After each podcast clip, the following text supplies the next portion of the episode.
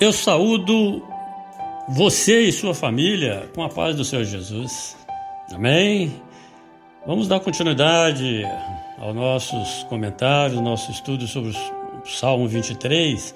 E hoje vamos falar sobre o versículo 4. Ele diz assim: Ainda que eu andasse pelo vale da sombra da morte, não temeria mal algum, porque tu estás comigo, a tua vara e o teu cajado me consolam.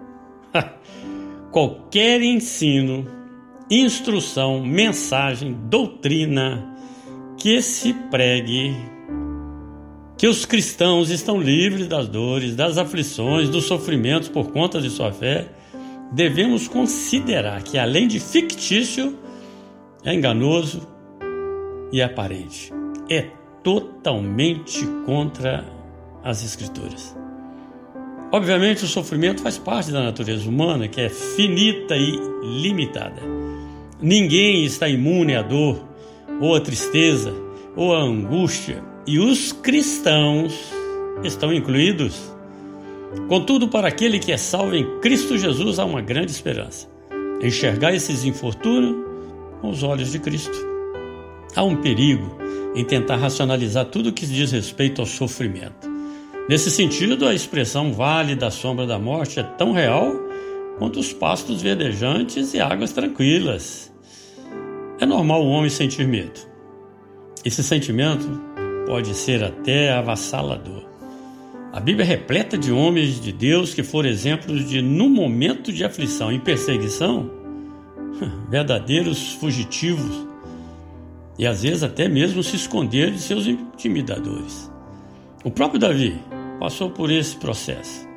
E nesse sentido, ao falar do Vale da Sombra da Morte, ele não ignora de forma alguma a presença de medo e que em si mesmo ele não encontra nada capaz de tranquilizá-lo diante do perigo e da adversidade.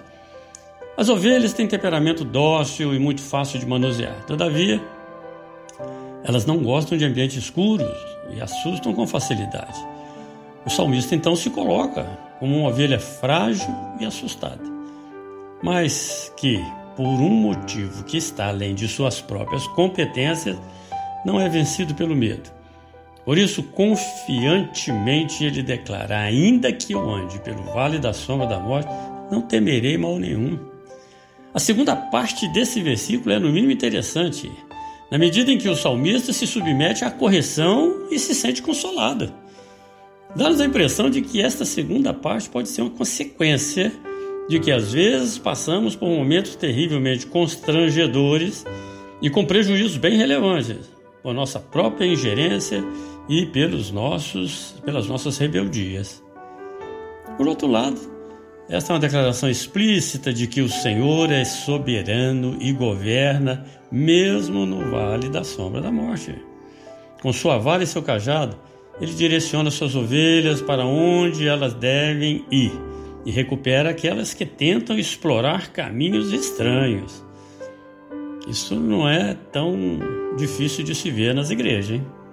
O maravilhoso entendimento desse salmo é, sem dúvida alguma, direcionar todos esses cuidados à pessoa e à obra de redenção do nosso bom pastor Jesus Cristo. Ele foi e sempre será um pastor que jamais abandona suas ovelhas. Ele é o pastor que dá a vida pelas suas ovelhas.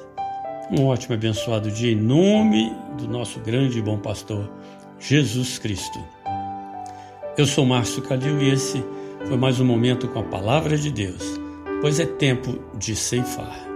Amém.